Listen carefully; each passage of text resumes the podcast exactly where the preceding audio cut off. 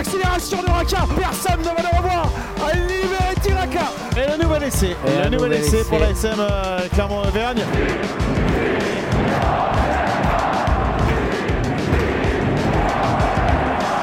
Salut et bienvenue dans l'épisode 28 de la saison 3 du podcast Ici Montferrand avec aujourd'hui un duo de choc, Didier Cro et Jeff Nunez. Messieurs, bonjour. Bonjour à toutes et bonjour à tous. Bonjour Martial, bonjour Jeff. Salut tout le monde, bonjour Martial, bonjour Didier. Alors messieurs, la question du jour, la SM Clermont s'appuie-t-elle trop sur Camille Lopez? Alors bien évidemment, il ne s'agit pas de remettre en cause les qualités du, joueur, on en a déjà parlé dans un précédent podcast, notamment au mois de novembre, où on expliquait que Camille Lopez était revenu, euh, peut-être pas à son meilleur niveau, mais à un excellent niveau, il est revenu à un niveau, on peut même dire euh, incroyable, mais c'est son temps de jeu qui, interpelle. Donc messieurs, rapidement, euh, Jeff, est-ce que la SM Clermont s'appuie trop en ce moment sur Camille Lopez? Euh, elle l'utilise parce qu'elle n'a pas d'autre solution. Voilà. Euh, alors euh, oui, elle s'appuie beaucoup sur lui, mais non, pas autant que ça, qu'on fait. Didier Moi, je ferai une réponse de Normand. Je dirais à la fois oui et non. oui, elle l'utilise beaucoup. non, elle l'utilise pas trop parce que quand un joueur est en forme, il faut il faut le faire jouer. Alors, on va rappeler quand même que euh, je me suis juste penché sur les matchs de l'année, donc 2021. Euh, il y a eu 9 matchs. Camille Lopez a joué l'intégralité de 6 des 9 derniers matchs de l'ASM en 2021. Euh, Agen, Bayonne, Bordeaux, Pau, Racing et Montpellier, il a joué 80 minutes. Et sur 19 matchs, là, c'est depuis le début de la saison, Camille Lopez a été 15 fois titulaire et 2 fois remplaçant. Est-ce que, hum, Didier, c'est pas trop tiré sur la corde quand même, même si on le reconnaît et on est tous d'accord pour le dire, Camille Lopez est en grande forme. Ces chiffres paraissent, euh, paraissent euh, effectivement euh, inquiétants, inquiétants et permettent de dire qu'on tire trop sur la corde de Camille Lopez, mais il faut quand même les relativiser parce qu'il n'a pas joué 15 matchs d'affilée, il y a eu des coupures, il y a eu des, il y a eu des trêves, il y a eu des matchs remis à cause du Covid, mhm. il y a eu donc il a eu des plages où il a pu se régénérer quand même, Camille Lopez. Il n'a pas enchaîné 15 matchs d'affilée comme ça, sans discontinuer, sans pause, sans pause de repos. C'est pour ça qu'il faut relativiser. C'est beaucoup. C'est le joueur qui était le plus utilisé par, euh, par Franck Azemas. Euh, mais euh, quand on relativise, par rapport à, au calendrier, c'est pas tant que ça finalement. C'est pas mhm. tant que ça. Jeff? Euh, alors, j'étais voir les chiffres, hein, c'est 1230 minutes de jeu. Voilà, euh, j'étais les chercher. Euh, parce que, alors, oui, Didier a raison, c'est beaucoup, mais il faut, faut, mettre en perspective par rapport à la saison, qui est, qui, est, une saison à part. Mais s'appuyer trop sur un, joueur comme Camille Lopez en ce moment, heureusement, heureusement que la, SM s'appuie sur lui. Heureusement que la SM s'appuie sur lui. C'est quand même un joueur, on en a parlé il y a quelques semaines, quelques mois ici même. Oui, il est revenu si ce n'est pas à son meilleur niveau, c'est quasiment la même chose. Il a totalement recouvré ses moyens physiques, notamment au niveau de la blessure qu'il avait, euh, la grave blessure qu'il avait eue à la cheville. En octobre 2017.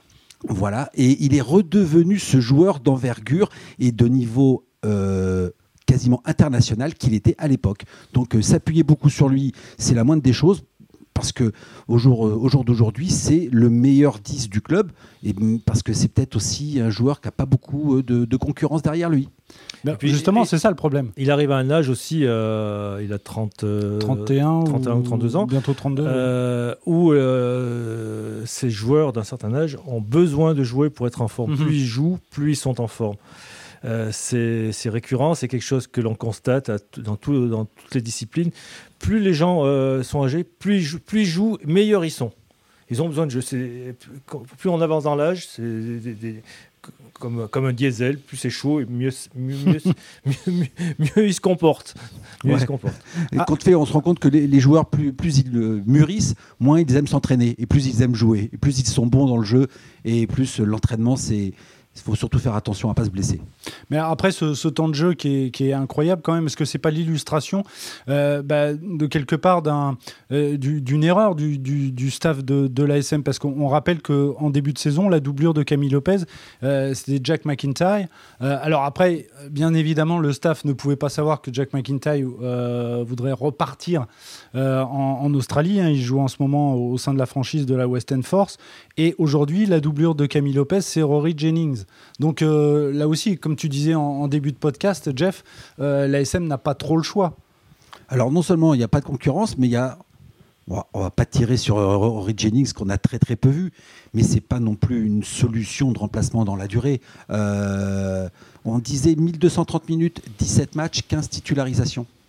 Donc c'est-à-dire qu'il y a deux matchs qu'il n'a pas commencé. Euh, on a vu, je crois, euh, Nana Williams euh, tenir. oui, je, crois que dans l'esprit de Frank Azema, la, doublure de. C'est Nana Williams. C'est Nana, Williams, c'est pas Jennings. Hein. Oui, oui. Il l'a montré quand mm. il a voulu mettre Lopez au repos, comme à Toulon, par exemple. c'est Nana Williams qui a, qui a joué et pas Jennings. Hein. Mm-hmm. Donc c'est plutôt, plutôt du remplacement sur des one-shots et pas sur des, longues périodes. Euh, après, Nana Williams, euh, à l'ouverture, euh, c'est pas non plus, même si c'est un joueur qui est couteau suisse et, qui est capable de tenir plein de postes, c'est pas non plus son poste de prédilection. Alors que Camille Lopez, c'est son poste numéro 1. Oui. oui, Nanaï Williams, c'est plutôt trois quarts. Enfin, il peut jouer au centre. Euh, il a beaucoup de talent, il peut faire beaucoup de euh, choses. à l'arrière, mais c'est pas c'est pas son poste de, de prédilection. Euh, effectivement, la, la, doublure, c'est Team Nanaï Williams. Après, moi, ce qui m'inquiète, et vous allez me dire ce que vous en pensez, messieurs, c'est que pour un club du calibre de, de l'ASM, il reste sept matchs à jouer. Euh, l'ASM est candidate au, titre comme, comme cinq ou six autres équipes. Et quand on voit les charnières d'autres clubs, on peut, on peut s'inquiéter. Euh, moi, je, voilà, euh, l'UBB, c'est Mathieu Jalibert et Ben Botica. Romain Tamac et Zach Holmes euh, à Toulouse, Anthony Bello et Louis Carbonel à, Toulon, on peut en, citer d'autres. Est-ce que s'appuyer uniquement sur un joueur, c'est quand même dangereux quand on arrive en, fin, de, en fin de saison? C'est prendre un risque, effectivement, que ce, ce 10 joueurs euh, soit blessé ou suspendu pour une raison ou ne puisse pas jouer pour une raison X, ou Y. Euh, là se pose la question de, du numéro 2 à venir dans, les prochains mois. Il faudra un numéro 2, c'est sûr. Hein. On peut pas, la SM ne pourra pas rester en l'état. Si elle finit la saison comme ça, sans casse, bon, euh, ça sera un moindre mal. Euh, si malheureusement Camille Lopez venait à être blessé plus ou moins sérieusement, là, ça poserait un sérieux problème, effectivement. on, l'a vu à Toulon hein, pendant la période internationale, hein, avec. Euh, avec une charnière euh, qui avait été, dont certains joueurs étaient en équipe de France ou qui n'étaient pas disponibles et blessés. On a vu Toulon jouer avec euh, Mahanonou numéro 10. Euh, pour avoir vu ce super trois quarts centre jouer ici même à l'ouverture, une match de Coupe d'Europe entre l'ASM et le RCT, on voit bien que bah, ça fait pas la maille. Voilà, tout simplement. Mhm. Donc euh, même Toulon. Euh, Surtout que le poste de 10, c'est un poste bien spécifique. Même, Toulon euh, fanfaronne pas hein, avec son, son, ouvreur hein, à ce niveau-là. Hein. C'est vrai qu'à La Rochelle, on a Plisson et Yaya, Yaya West. Donc oui, c'est un risque. C'est un vrai risque, en effet. mais c'est un risque à tenter sur une courte période. Euh, il reste 7 matchs, plus de, de, championnats, plus, euh, plus les phases finales. Plus les, les, phases finales. Hein. Euh, mais bon, on a affaire à un joueur qui est en pleine possession de ses moyens. On a affaire à un joueur qui, euh, depuis trois ans, n'avait pas été aussi, euh, aussi efficace, aussi bon, et, dont tous les chiffres sont à la hausse cette saison. Il est à 89% de réussite au pied. Il, est meilleur sur les ballons joués, sur les franchissements, sur les passes après contact, sur les mètres parcourus, sur les plaquages réussis. il, est, il, est, il est quasiment au sommet de son art. Donc oui, en effet, touchons du bois pour qu'il lui arrive rien de grave, parce qu'aujourd'hui, euh, en effet, euh, derrière lui, c'est un peu Waterloo mort de, plaine. C'est un peu le garant et la plaque tournante du, jeu Clermontois actuellement. On l'a vu une fois, là, il n'y a pas si longtemps que ça, lorsqu'il avait été contact et qu'il n'avait pas pu jouer, c'était contre, euh, c'était contre le, Loup, je crois, me souvenir. Et l'animation offensive de Clermont en avait, en avait sacrément parti ce, soir-là. Hein. Oui, effectivement, il n'a pas joué contre Lyon. Il n'avait pas joué parce qu'il était, il était, il était qu'à contact. Donc, c'était Nana Williams qui l'avait remplacé. Et il y avait eu, euh, il y avait eu des grains de sable dans la dans l'animation mhm. offensive. Hein, c'est évident. Hein. Donc on, on, avait bien mesuré à ce moment-là l'importance qu'il peut avoir, non seulement dans, ses, dans sa précision au pied, mais ça, bon, euh, euh, c'est une évidence, mais, mais aussi dans, dans, dans l'animation, dans la gestion et son rôle de chef d'orchestre. Voilà, l'influence aussi qu'il a sur le terrain, puisqu'on rappelle, il est capitaine désormais. et en plus, il est capitaine. Je pense que c'est un poste qu'il a pris euh, qu'il a pris à cœur hein, depuis qu'on mhm. lui a confié le, brassard. Il ne il se défile pas hein, dans les bons et les mauvais moments. Il vient s'expliquer avec, avec beaucoup de, de, spontanéité, de franchise c'est quelque chose qu'on a découvert chez lui comme leadership sur le terrain, il y a des gens comme Morgan Parra qui sont capables aussi de prendre, euh, euh, et Fritz Lee aussi, qui sont mhm. capables aussi de prendre euh, les choses en main et de prendre les rênes de l'équipe. Hein. Mais c'est surtout dans l'animation offensive que, que ça poserait problème si, si par malheur il devenait à, ne plus être là. Hein. moi, dans, ce cas de Didier, j'aimerais bien rebondir. Didier a parlé de tout ce qu'il apporte sur le terrain et aussi en dehors. En effet, on a affaire à, quelqu'un qui, a un vrai discours, beaucoup de sincérité. Euh, tu parlais de, tu parlais d'honnêteté, de franchise. Je dirais de la sincérité et de la lucidité. Rappelez-vous quand il a dit, bah, la semaine, on n'a pas bien travaillé. Mmh. Donc c'est normal que le week-end, bah, on ait fait un mauvais match. C'est quelqu'un qui est, devenu un leader aussi en dehors du, terrain. Et c'est ce qui me fait dire aussi que à quel point il est devenu euh, prépondérant dans les bons résultats de la SM. Donc il va falloir le préserver, messieurs. On le protéger, le... mettre dans le coton toute la semaine et le sortir le week-end. Oui, mais il y a un je suis pas sûr qu'il faille le protéger toute mesure. Moi, je, moi, je suis, porte, je, suis plutôt partisan de faire jouer les joueurs quand ils sont enfants, parce que les protéger, ne pas les faire jouer, souvent euh, les entraîneurs le regrettent après. Non, mais dans la semaine. Ah, et, tu le sors, et, tu, et tu sors du coton le vendredi soir pour le match du C'est quand même des, mécaniques qui ont besoin de, qui ont besoin de s'entraîner euh, bah, intensément toute la semaine. On verra quelle, est la, stratégie dans ce domaine de, de Franck Azema dans les semaines qui viennent. Messieurs, ce, débat est terminé. Euh, dans quelques instants, vous aurez droit au, quiz, mais tout de suite, on va passer au top et au flop. On va commencer avec les tops. Jeff, quel est ton top euh, cette semaine? Alors, mon top, ça va être un, top, non pas top 14, il y a eu un seul match. Hein, Bayonne qui a battu logiquement euh, Agen. Et Bayonne qui n'est plus euh, en position de, de, barragiste même. Non, mon top, il va être par rapport à la Pro D2 et euh, on, loue depuis des années ce championnat pour son côté formateur vis-à-vis des avants. Mhm. Et j'ai envie de pointer du doigt deux joueurs de, Pro D2, mais plutôt deux joueurs des lignes arrières. Voilà. On, J'avais parlé ici il y a quelques mois de, de Poplin, de Van, que je trouvais très très intéressant dans le jeu, qui était un très beau joueur. Et j'ai envie de, d'y associer euh, à nouveau Poplin et aussi l'arrière de, de l'USAP, Jaminé, qui, qui, reste sur des performances euh, de très très haut niveau, euh, arrière moderne, capable de remonter le ballon, avec un très bon jeu au pied, un arrière qui est, qui, est, qui a de l'intelligence situationnelle, qui sait quand tenter, euh, tenter une relance, quand remonter le ballon. Bonne vision du jeu. Une bonne vision du jeu. C'est quelqu'un qui s'adapte au du très très bon jeu en lecture. Voilà. Et j'ai envie de mettre en, valeur ben, ces deux joueurs, Jaminet et Poplin, euh, comme quoi la Pro, la Pro D2 peut former des, bons joueurs au niveau de, du 8 de devant, mais qu'il y a aussi euh, des talents chez les lignes arrière. Voilà. Ton top, Didier, s'il te plaît. Ce sera pour le deuxième ligne anglais, euh, Mauro Itonge, qui a. Bon, non seulement il marque l'essai qui, qui, offre la victoire à, Aux Anglais. à, son, à son, mm. équipe euh, dans les, dans les dernières minutes, un essai qui, où il a fallu qu'il s'arrache, hein, bon, euh, c'est, qui n'était pas fait, mais aussi par, son, par sa prestation tout au long de la rencontre. Mm. Dans la continuité de l'essai, d'ailleurs, c'est lui qui capte le, le ballon de renvoi proprement. à ce moment-là du match, il faut le faire. Hein, pour pas reprendre la pression. Il ne fait pas dans l'avant, il capte propre, nickel, sortie de camp. Un mec, euh, vraiment un joueur euh, qui, était, qui a, survolé les débats. Euh, franchement, chapeau. Hein. Chapeau l'artiste. Chapeau. les flops, Jeff? Eh ben, je, vais aussi parler de, de Maro et Todge, mais dans mon flop, dans mon flop, oui, mais euh, pas par rapport euh, à la performance du joueur, mais par rapport au débat qu'il y a eu sur euh, son sur l'essai des Anglais à la 77e. Valable ou pas valable Valable, mm, pas valable. franchement, on nous a on, nous a un peu fatigué les oreilles et faut, faut pas se cacher derrière derrière ça pour pour, pour, pour, expliquer la, la, défaite du, du, 15 de France en Angleterre.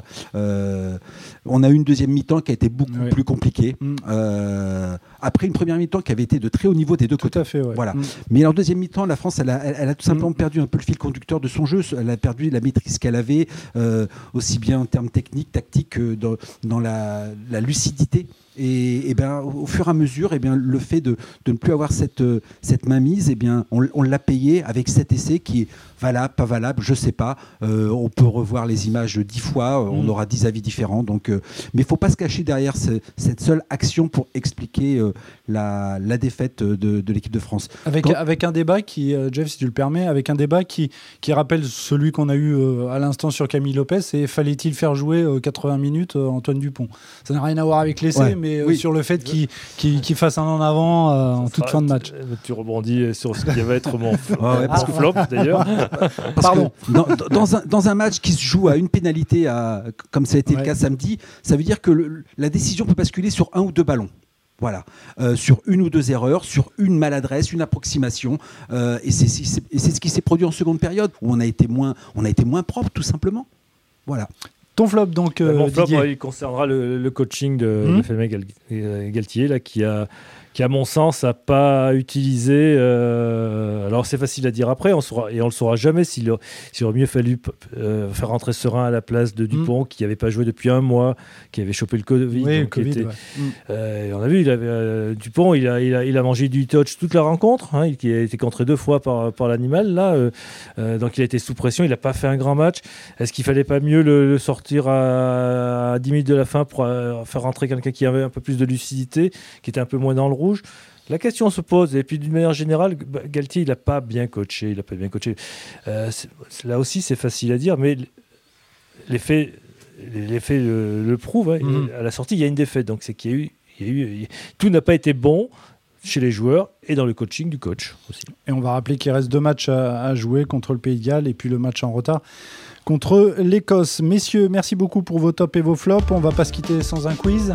Il y a une charade encore cette Euh, semaine. parce oui, que il y a une j'ai charade. écouté- J'ai écouté la semaine dernière. Le Michala qui était euh, venait de très loin, donc j'ai Ouais, beaucoup mais aimé. Il me l'a- il me l'a volé. euh, Enfin.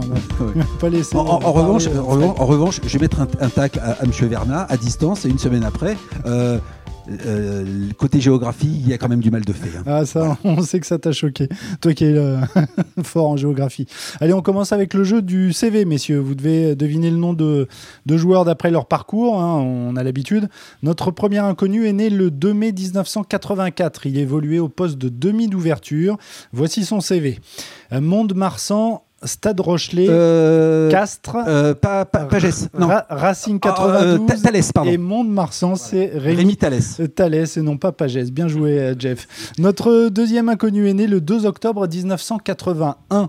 Il évoluait au poste de pilier gauche. Voici son CV. Stade Rochelet, Perpignan, Agen, Clermont et Oyonnax. Oyonnax où il entraîne, si je dis pas de bêtises, il doit entraîner Euh, les- Vincent les avant. C'est Vincent Debatty le, le Belge le plus célèbre euh, de Clermont. Euh, après le jeu du CV, qu'est-ce que je vous propose? Eh bien, je vous propose un spécial crunch. Tiens, en, en 2003, un joueur de l'équipe de France s'était retrouvé à la une de tous les journaux anglais. Euh, à la veille d'un crunch, il avait traité les Anglais de joueurs arrogants et chauvins. Est-ce que vous vous souvenez de ce joueur? On va pas passer 2003? 3 heures. Ouais, en 2003. Olivier Magne Euh, non, il venait d'arriver en équipe de France, si je dis pas de bêtises, plutôt du côté du Pays Basque, plutôt euh, avant, plutôt Non. troisième ligne. Serge Betsen Harry Ordoki. Imanol Arinordoki, bonne réponse euh, Didier. Dans les années 90, il y a un joueur anglais qui avait l'habitude, euh, après chaque succès du Will 15 de la. Rose, de lâcher à ses adversaires français. Sorry, good game. Will Carling, effectivement. Euh, C'est pas très princier, lui. C'est ça. En 1977, juste avant le crunch, les télés anglaises passent en boucle une cravate réalisée par le regretté Jean-Pierre Bastia sur un joueur du Pays de Galles. Les tabloïds, eux, en rajoutent une couche et ils baptisent le 15 tricolore d'un qualificatif peu amène. Est-ce que vous vous souvenez de ce qualificatif? Les massacres. euh, Non, euh, C'est un peu plus gentil, mais ça fait, ça fait référence à un film, à un western de Sam Peckinpah. Alors je connaissais le titre, mais le réalisateur, Les... j'ai été le chercher. Les Eh ben, salopards, non? non, non, non, non, les, les deux, euh, les oui, deux j'en suis- salopards. Non, on pas- les, en fait, on, sur- surnommait le- les, les Français la horde sauvage. Ah, ah oui. en 1977. Euh, messieurs, je vous propose, avant la charade, de nous intéresser à ces joueurs qui ne comptent qu'une seule sélection en équipe de France. Alors, je vous donne une liste de joueurs, à vous de me dire s'ils ont porté le maillot bleu une seule fois dans leur carrière ou pas. Alors, chacun votre tour. Si je te dis Patrice Colazo, est-ce qu'il a porté une seule fois le maillot de l'équipe de France Jeff? Non. Eh bien oui, il l'a porté une seule fois en Roumanie. Euh, je te donnerai pas la- l'année. Euh, Benoît Auguste euh, Didier, est-ce qu'il a porté au moins une fois Enfin, est-ce qu'il a porté une fois, une, seule, fois, dans sa carrière? Euh, moi, je dirais qu'il a porté plusieurs fois, mais Eh bien non, une seule fois. Moi aussi, je pensais, euh, j'aurais dit plusieurs fois. Une seule fois contre le Pays de Galles. Est-ce que Grégory Le Corvec a porté le maillot bleu une fois? Ou pas du tout? Je dirais non. Eh bien oui, il l'a porté une seule fois, c'était contre la Nouvelle-Zélande. À mon avis, ça devait être une, euh, une branlée. Est-ce que Julien Candelon, euh, Didier, a porté euh, une seule fois le maillot bleu dans sa carrière? Julien Candelon, qui joue à Perpignan, non? Je dis pas de bêtises Oui, ça? euh, qui, a fini, autres. qui a fini sa carrière. à- je dirais non, mais bon. Eh bien non, il l'a porté deux fois, le, le- le maillot bleu. Il m'en reste deux. Est-ce que Bernard Gouta a porté Non. une fois? Eh ben, Si, contre l'Italie, Il l'a porté une seule fois, mais je ne sais pas contre qui. J'ai Ah pas, retrouvé l'info, mais une seule fois. Et puis on termine avec Jérôme Porical, Didier. Est-ce qu'il a porté Non. une seule fois? Non, il a porté quatre fois le maillot de l'équipe de France. On en arrive à la charade. Il, il- il était dur quand même le quiz des une sélection là, parce que c'est Ah bah que- oui, c'est pas, c'est pas évident. Euh, alors, c'est parti. Mon premier est le participe passé du verbe devoir. Mon deuxième est l'endroit du navire où sont entreposées les marchandises. Mon troisième est celui qui, selon Michel Audiard, ose tout, c'est même à cela qu'on le reconnaît. Du calcon. Mon tout est un ancien pilier de Racing 92 avec qui il a remporté le Brennus en 2016. Je suis effectivement Luc Ducalcon. C'est un métier, c'est un J'ai- métier. J'ai très longtemps cherché le, le, le- le participe. Ah oui, bah alors là, euh, J'étais à l'imparfait et là je comprenais plus du tout. J'étais à deux vécales, ça, ça, ça, ça- ça n'allait pas. ça matchait pas. Messieurs, merci beaucoup d'avoir participé à ce, à ce podcast, euh, ce podcast que vous pouvez bien évidemment retrouver sur la montagne.fr et sur les différentes plateformes de podcast, notamment Deezer, Spotify ou encore Apple Podcast. Messieurs, merci beaucoup et à la semaine prochaine. Ciao. À la semaine prochaine. Au revoir à tous. Au revoir.